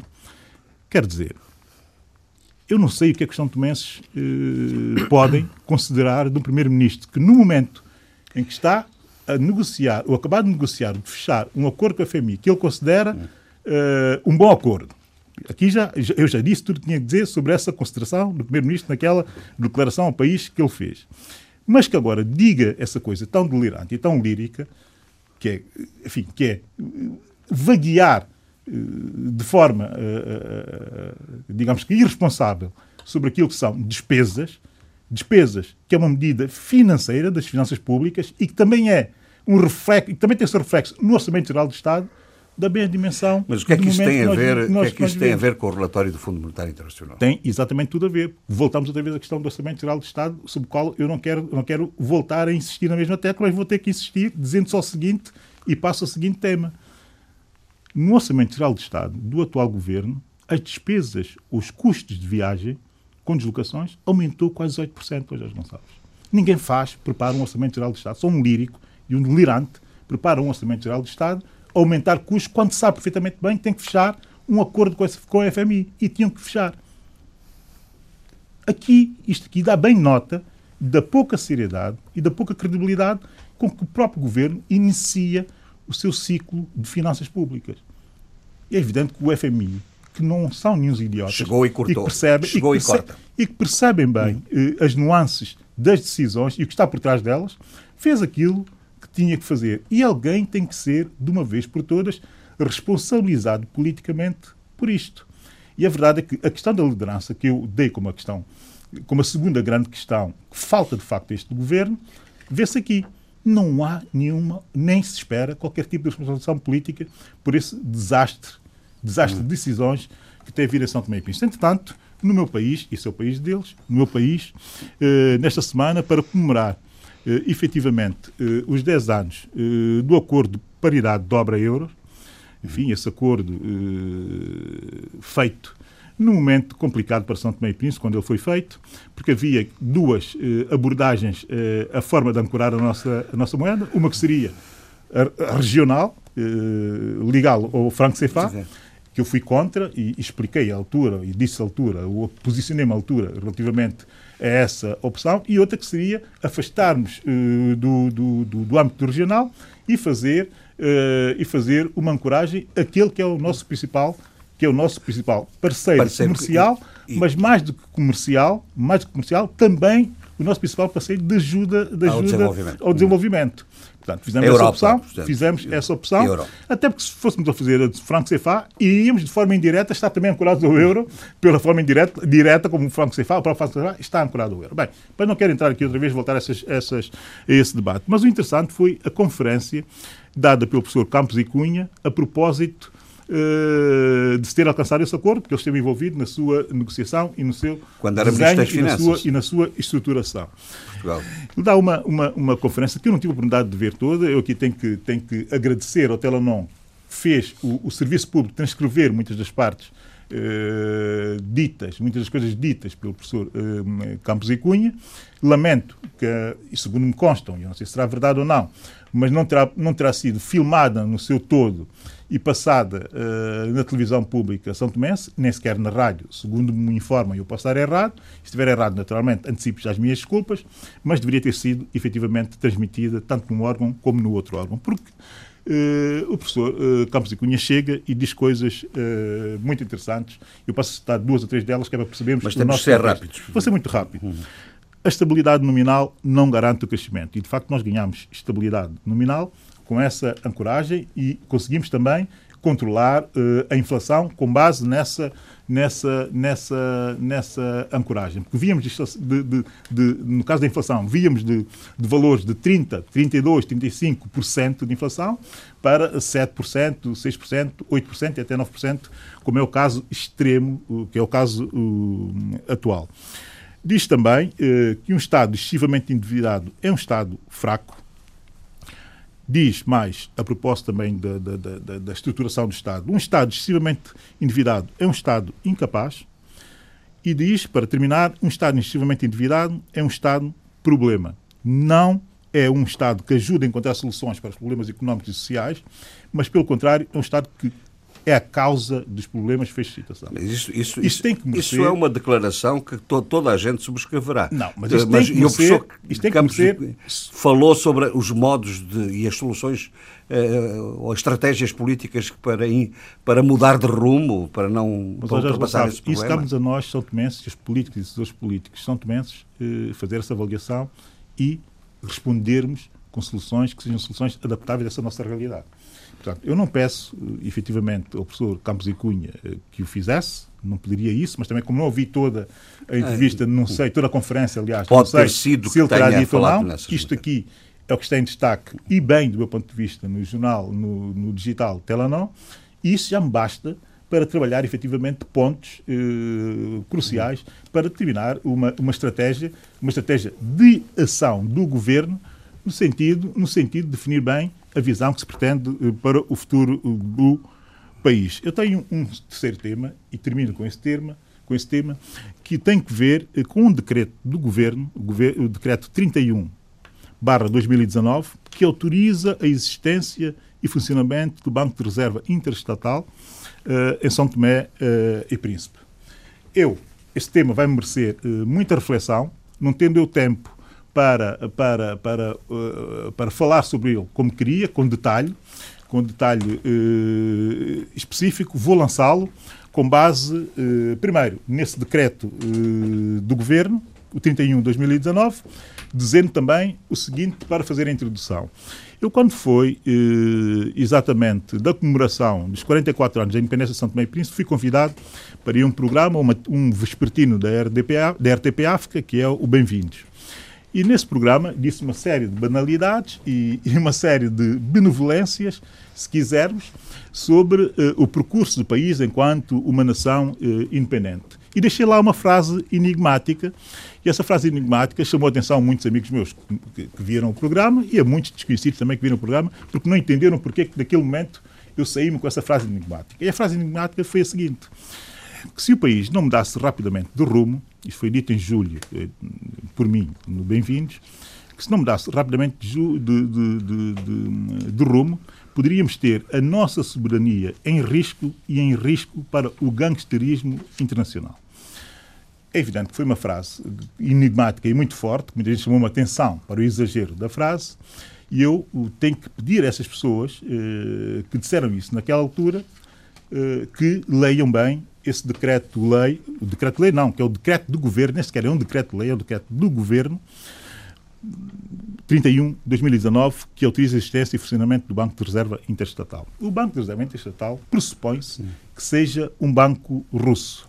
O que diz eh, o banco de um oligarca russo. Não vou tecer considerações sobre o oligarca, não vou tecer considerações sobre a natureza do próprio banco, vou fazer isso tudo ao detalhe no próximo programa quando tiver, quando tiver mais tempo. Mas vou dizer, Gonçalo, você permite-me isso, dizer só dois dos conteúdos desse decreto, desse decreto governamental que é o 31 de 2019. Diz o seguinte, eh, o decreto. Artigo 3. Conta, fiscalização e controle. Cumpridas as normas em vigor para sua institucionalização e funcionamento, o RIB, que é o o Reserve Interstate eh, Bank, que é o tal banco russo, fica autorizado a abrir uma conta no Banco Central de São Tomé e Príncipe, na qual fará depósitos de valores suscetíveis de aplicação dos projetos de investimentos e que serão supervisionados pelo Banco Central de São Tomé e Príncipe. Isto, este decreto é um decreto governamental. O primeiro, o governo não tem competências eh, para intervir nessa área. A competência, a competência, e basta ir ao artigo 111 da Constituição para perceber que não tem essas competências. Segundo, as competências para isto são do Banco, Banco Central, Central, de São Tomé eh, e Príncipe. É ir aos estatutos do Banco Central para perceber o que é que eu estou aqui eh, a dizer. Depois, Artigo, uh, artigo 1, uh, um, o primeiro, que diz o seguinte.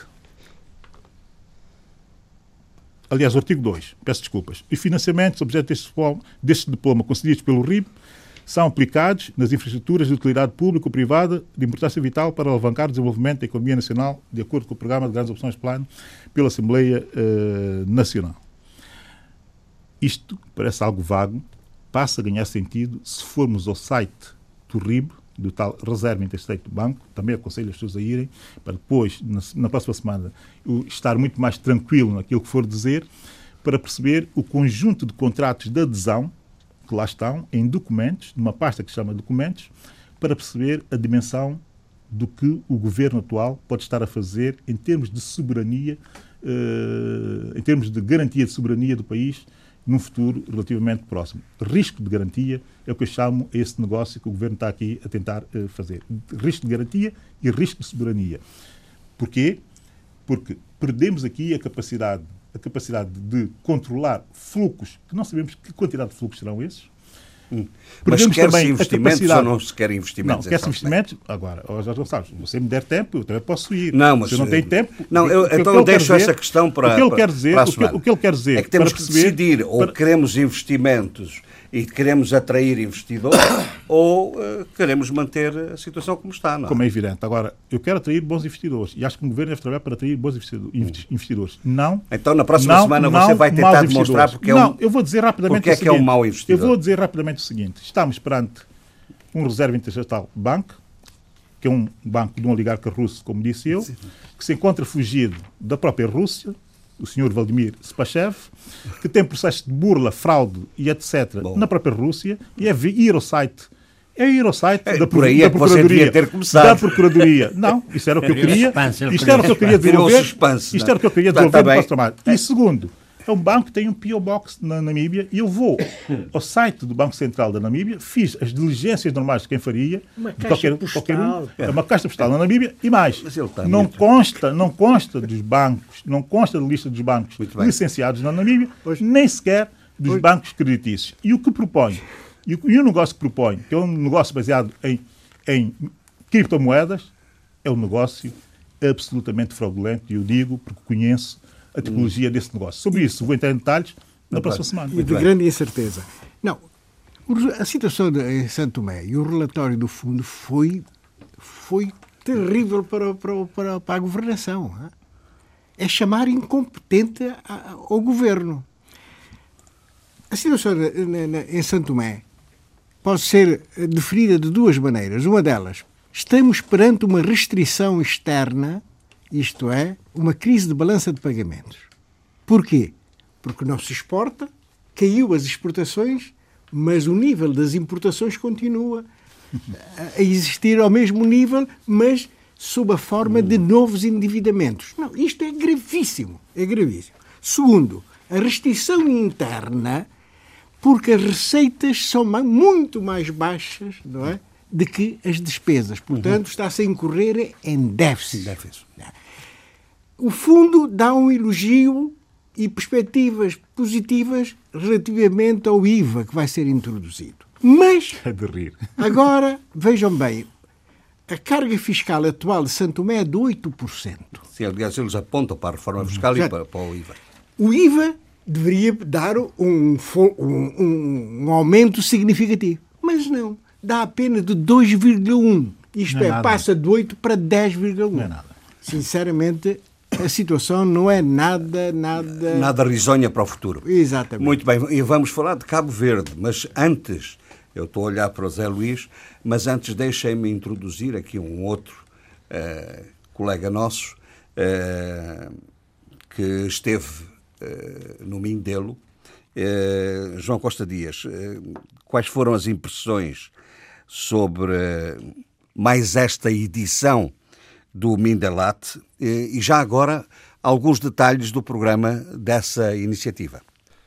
Olá Jorge, quanto às impressões relativamente a esta edição do Mindelact, edição 2019, edição Bodas de Prata, sinceramente, o que mais me impressionou foi a forte adesão do público aos espetáculos. Salas completamente cheias e, curiosamente, os espetáculos uh, cabo-verdianos eram os primeiros a esgotar. Não quer dizer que os outros fossem de menor qualidade, não, senhor. Os espetáculos internacionais tiveram uma qualidade altíssima, uh, desde Clowns, uh, do, do projeto Lavrar o Mar de Madalena Vitorino, de Portugal, ou, por exemplo, o espetáculo de Elmano Sancho, Damas da noite, talvez aquele que mais uh, caiu no agrado do público, pelo menos durante o tempo uh, que eu lá estive, são espetáculos marcantes, como outros que por lá passaram. Estou-me a recordar da japonesa Kaori Ito, uh, um espetáculo de dança também uh, fabuloso que se pôde assistir no Palco 1, o Palco Luís de Moraes, no Centro Cultural do Mindelo. Mas houve também uh, espetáculos no Palco 2 uh, eh, muito interessantes, daqueles que eu pude assistir e vão continuar. Aliás, deixa-me falar-te sobretudo de hoje e de amanhã, porque são os dias que faltam para encerrar, para encerrar o, o Mindelac, deixa-me dizer-te que já hoje há uma oficina do teatro de, de, teatro de marionetas, objetos e formas animadas pela mítica Companhia Portuguesa Teatro de Marionetas do Porto. Há também uma fabulosa atriz, uma fabulosa atriz luso-cabo-verdiana, Uh, Flávia Guzmão, que vai apresentar hoje uma história no ciclo internacional de contadores de histórias que decorre no festival. De referir também o espetáculo O Malabarista, de um ator alemão, o que é conhecido em Portugal como Tosta Mista, que vai decorrer na praça em frente uh, ao Centro Cultural do Mindelo e no Espaço Alaime, curiosamente, um espetáculo que se chama O Notário, intitulado Notário, do cabo-verdiano Yuran Henrique, um espetáculo a partir das intermitências da morte do José Saramago. O facto é curioso, imaginemos que uh, a morte deixou de, de ter a sua função. Uh, que é que se passa? O que é que acontece? É isso que está uh, em causa nas intermitências uh, da morte e neste espetáculo o Notário de Yuran Henrique de Cabo Verde. Há também Stoneman, António Santos, o Homem Máscara, o homem que faz parte do Guinness, que bate o recorde, eh, tem os recordes batidos de Homem-Estátua. Angola, presença ainda hoje no Palco 1, isto é, o Palco Luís de Moraes no Centro Cultural do Mindelo com o Esquadrão Cami da Bucos Produções. E curiosamente, há também, depois de, de, acabar o espetáculo principal, o chamado Festival Off. E este Festival Off é curioso uh, porque uh, este Festival eh, Off tem hoje a trupe Paramoss de São Vicente, isto às 23 horas. Mas deixa-me dizer-te uma coisa, é que o Festival Off é subordinado ao tema e é um tema bastante social que diz muito a agentes de Cabo Verde: menos álcool, mais vida.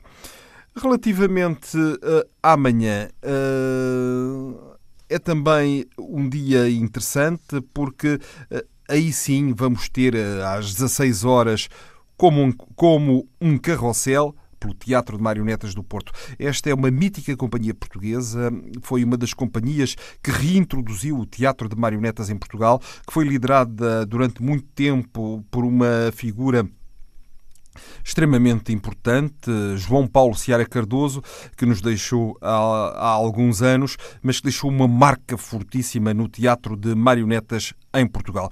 Há também uh, no palco 2, uh, eh, Isto Amanhã, uma companhia luso-cabo-verdiana, a companhia 1 mais 1 teatro, com um espetáculo antecâmara. Antecâmara é um espetáculo que, deixa-me dizer-te, uh, é um espetáculo uh, onde se coloca as questões da iniciação eh, da vida profissional de um artista, muitas vezes os abusos que há eh, para tentar entrar na profissão. E neste caso são falados abusos, sobretudo de natureza sexual. Não quer dizer que seja o que se passa necessariamente nas artes, mas é uma questão que é alargada aos diferentes setores da, da comunidade. E depois há mais alguns espetáculos também de referência. Há performances, Dua com Lisa Reis, às 20h45, e o espetáculo grande, digamos assim, o espetáculo de encerramento, Os Vivos, o Morto e o Peixe Frito. E isto por uma companhia mítica em Cabo Verde, uh, que é a Companhia Juventude em Marcha.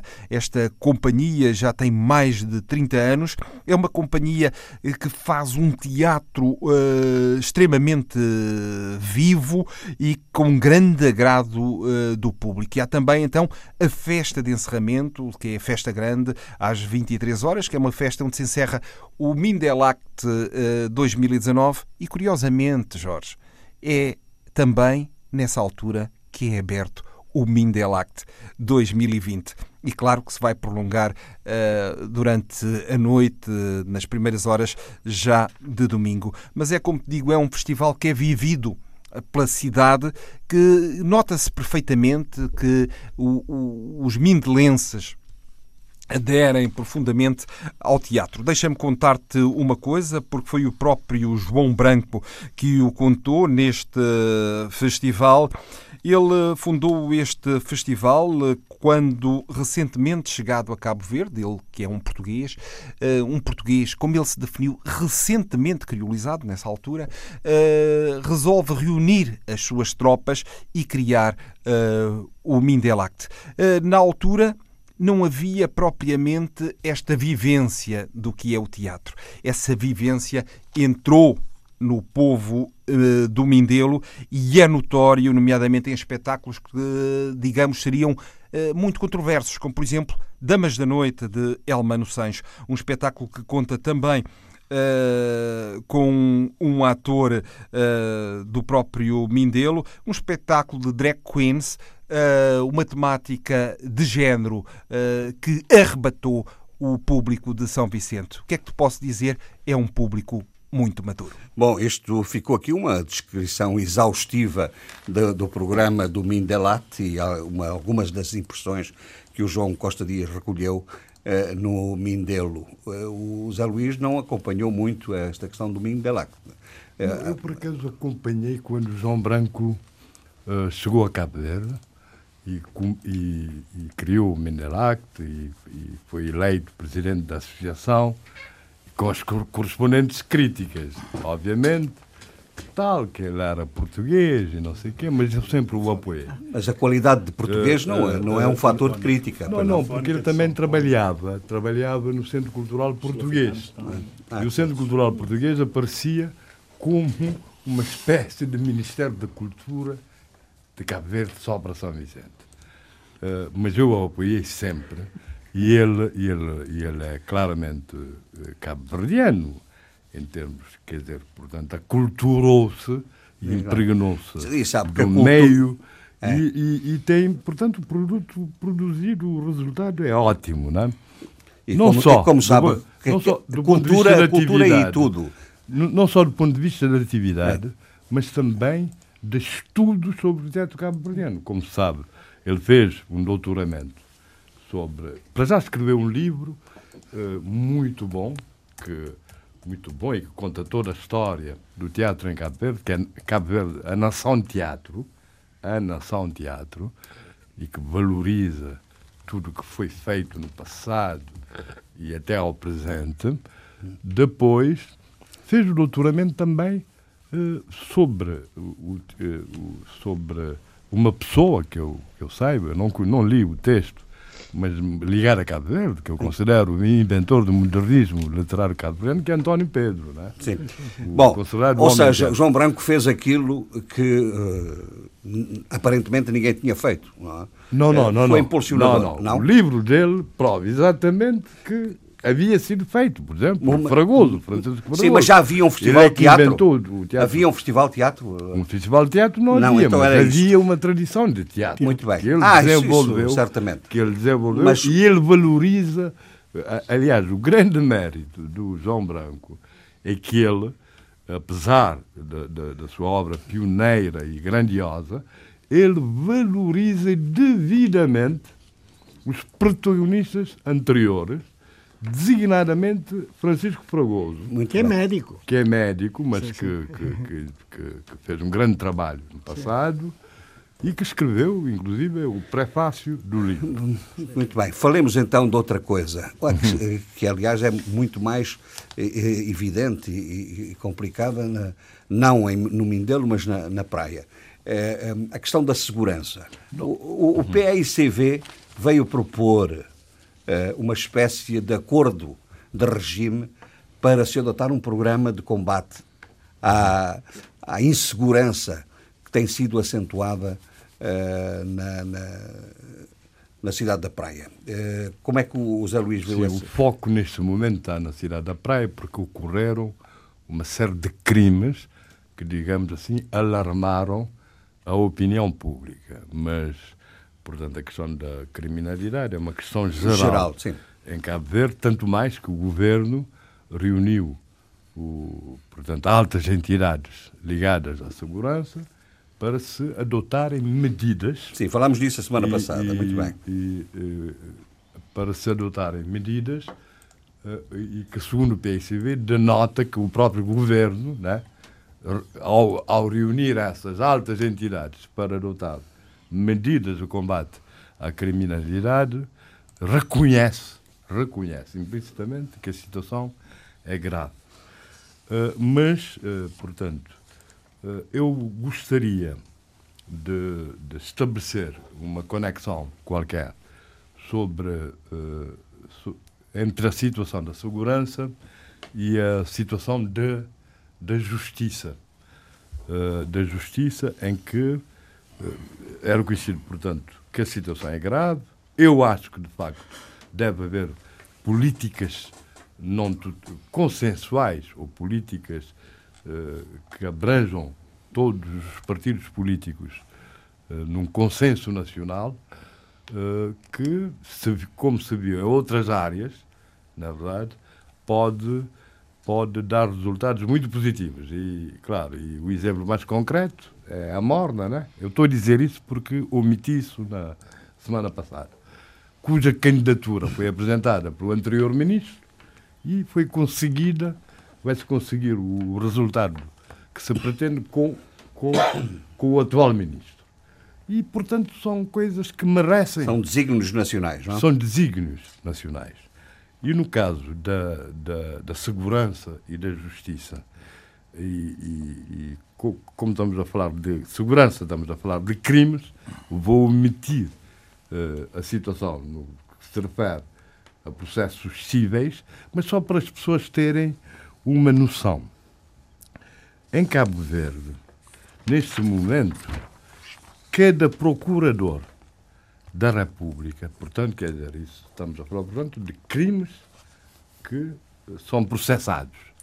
Cada procurador da República tem cerca de 2.500 processos a cargo, abrangendo 12.653 cabo-verdianos e repare, uh, eh, 77% desses processos uh, estão na praia e em São Vicente sendo que metade está na praia, quer dizer que 25% está no Mindelo. 2 mil e tal? Cada? Uh, não, isso é cada, cada procurador. Cada procurador tem 2 mil. mil e tal. Mas, não, mas no âmbito geral dos processos, ah, isso verifica-se uma, um facto que também não é muito estranho. É que a criminalidade nos grandes centros urbanos é muito mais acentuada. É, é muito mais, portanto, evidentemente. Quer dizer, é, portanto, domina. que... Significa que o resto... Quer dizer, portanto, 77% na praia e no Mindelo, em que metade na praia, 25%. Metade desses 77% é na, na praia. Na praia. Ocorre, portanto, estão a cargo na praia, nos tribunais da praia, e, e 25% na, na, no Mindelo, quer dizer que só 25% é que são distribuídos por outras comarcas. Mas há um dado que, que, e, que, e, que, e que releva esse pico que houve agora, é que desde 2015, 2016, houve uma diminuição em 34% nos processos de crime pendentes. Quer dizer, portanto, que a os, situação... Quer dizer que os procuradores estão a trabalhar muito. E bem. Primeiramente, na questão da morosidade, Estão a despachar mas processos. que houve uma melhoria da situação de, de, de, de segurança, que agora degradou-se. Portanto, segundo o, o conselheiro para a segurança de Cabo Verde, portanto, ele diz que há diminuição de criminalidade e depois há picos. Há picos eh, periódicos e que criam esse sentimento de, de, de, de insegurança. De insegurança. Portanto, Cabo Verde, neste momento, uh, houve um aumento uh, grande de procuradores para a questão da morosidade. Alguns números, por exemplo, há um total de 64 magistrados. Isso para contestar, por exemplo, eu lembro, para contestar, por exemplo, uma afirmação de, do meu amigo e, e ícone de inteligência, que é o Carlos Lopes, que tinha dito que é excesso de, de tribunais em Cabo Verde, não é? Quer dizer, às vezes fazem-se essas afirmações sem se perceber certas coisas. Portanto, para morosidade em Cabo Verde, processual, que tem, que tem efeitos de quase de injustiça para os interessados, porque os processos não andam. Depois, eh, portanto, eh, depois eh, não andam e há uma sensação geral de prescrevem, os processos prescrevem, isso é que é o pior, né? Os processos prescrevem. Por isso a questão da morosidade é uma questão fundamental. Mas voltando aos crimes, é preciso saber-se que 80% dos crimes são de pequena e média criminalidade. Uh, por isso é que se fala da necessidade de implementar o que já está na lei orgânica da Polícia Nacional, que é implementar uma direção central de investigação criminal na Polícia Nacional e não deixar a investigação somente a cargo da Polícia da Polícia Judiciária. Judiciária. Eu devo dizer, e tenho que fazer referência a isso, que há críticas uh, violentas, uh, por vezes, sobre, sobre essa questão da morosidade processual, porque o, uh, exatamente porque diz-se que alguns magistrados priorizam certos processos em detrimento de outros, consoante, portanto, os alinhamentos de, de nepotismo e, e etc. E, e há o advogado, como é que é? o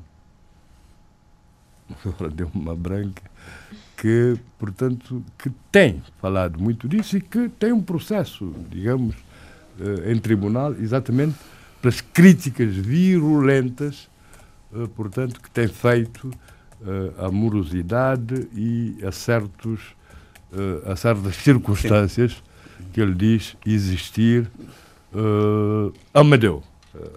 o advogado Amadeu tem feito críticas violentíssimas, citado nomes de casos em que, portanto, pessoas são mantidas na prisão para além do tempo devido, uh, certos processos são priorizados. Sim, Amadeu, é, Amadeu Oliveira. Amadeu Oliveira, ele ia matar-me se eu não dissesse o nome dele. Né? uh, portanto, e, e, mais, e mais, em que acusa também diretamente uh, uh, magistrados do, do, Supremo Tribunal de desentranhar autos de, de coisa. Por isso tem um processo em tribunal, nesse momento. Portanto, quer dizer, portanto, quer dizer que há também um debate forte em Cabo Verde sobre a questão Sim, do Estado Bom, da Justiça. Que, e no, no, próximo programa no próximo podemos continuar até para, para falar das medidas criminal. Sim, sim. Criminal, e da política, das medidas adotadas pelo governo para tentar debelar hum, digamos coisas assim. têm que ser bem Bom, meus senhores, uh, peço imensa desculpa. Para além da lei da paridade que temos falado. E além disso, esta Fica questão. Aliás, a promessa. O Zé Luís suscitou na sua intervenção questões muito delicadas, uhum. não é? Nomeadamente a, a, a questão é do, do princípio da oportunidade ou do princípio da legalidade, o confronto Uh, na, nos processos penal, que poderemos explorar isso até e, e, e, várias até E a questão da segurança podemos abordá-la de uma forma mais ampla, porque não é um fenómeno que esteja a ocorrer apenas em Cabo Verde. Está a ocorrer noutros uh, países, nomeadamente São Tomé, Angola, estou a olhar para, para vocês. E, portanto, eh, na próxima semana falaremos uh, seguramente sobre isso. Eu espero que na próxima semana estejamos todos uh, tranquilos.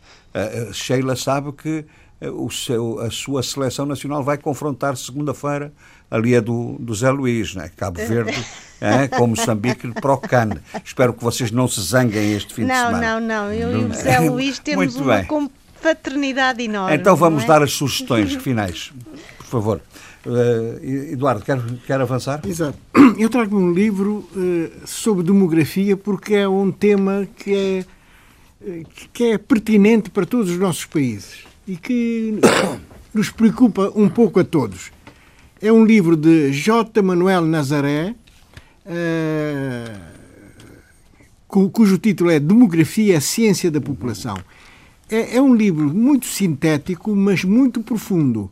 E, e, pode ser lido e entendido mesmo para, por uh, pessoas que não, que não sejam profissionais. Por leigos na matéria. Exatamente. Muito Portanto, é, um, é uma edição da editorial Presença. Sheila, quer dar a sua Sim, sugestão? Sim, três sugestões diferentes. A primeira é de chamar a atenção para que no dia 20 e 21 teremos a terceira edição da Mosefo, uh, com o lema Moçambique como catalisador de transformação. Muito bem. Depois, uh, uma leitura de um filósofo que eu gosto imenso, que é Daniel Innerarity, e que uh, deu uma entrevista muito interessante no Jornal Público e tem uma nova, um novo livro, uma nova contribuição uh, para nos desafiar com o tema Política para Perplexos, editado pela Porta Editora. Finalmente, para quem gosta de CDs, e eu sei que o Abílio gosta, um CD publicado, se não estou em erro, ano passado, e que eu já tive a oportunidade de ouvir, que está no meu carro, que é um conjunto de poemas declamados pela própria Sofia de Melbreiner, pelo, uh, pelo Jorge Sena e outros uh, autores, absolutamente esplêndido, delicioso. Muito vale bem. a pena ouvir. Zé Luís. Eu recomendo, porque uh, temos que ser muito rápidos. Houve uma quinzena da cultura cabo-verdiana em Lisboa a homenageá-lo, de Marco Fonseca, Se a Luz é para Todos. É o único livro em português de Marco Fonseca. Ele tem três outros de poesia em francês e poesia engajada muito atual nesses tempos de uhum. Bolsonaro e etc. Muito bem. Uh, eu, o lançamento do livro da Maria José Nazaré, uma santomense, uma nova poeta, ou poetisa se quisermos. A Ilha é uma lupa, lançamento no dia 18, uh, eh, no dia no dia 20 do 11, às 18h30, na UCLA, aqui em Lisboa. E depois, enfim, tendo em consideração uh, que o Sr. Lula da Silva saiu da prisão e que o Sr. Evo Morales foi para o exílio, trago do Brentford, do Brentford Marsalis Quartet, uh, aqui cantado por Cartelling, uh, uma canção do António Carlos Jobim, só tinha de ser com você. Portanto, para os dois, essa espécie de despedida e de reentrada na vida política. Não é? Muito bem. E com este som de fundo, uh, que vamos deixar um bocadinho para se deliciarem, uh, nos despedimos até à próxima semana. Para você, só tinha de ser com você, havia de ser pra você, se não era mais uma dor, se não, não seria o aquele que o mundo não vê. O amor que chegou para dar o que ninguém deu pra você. Amor que chegou para dar o que ninguém deu. E você que é feita Jesus, me deixa morar nesse azul me deixa encontrar. Debate africano. Cinco vozes. Cinco países. A análise dos principais assuntos da semana. Na IRDP África.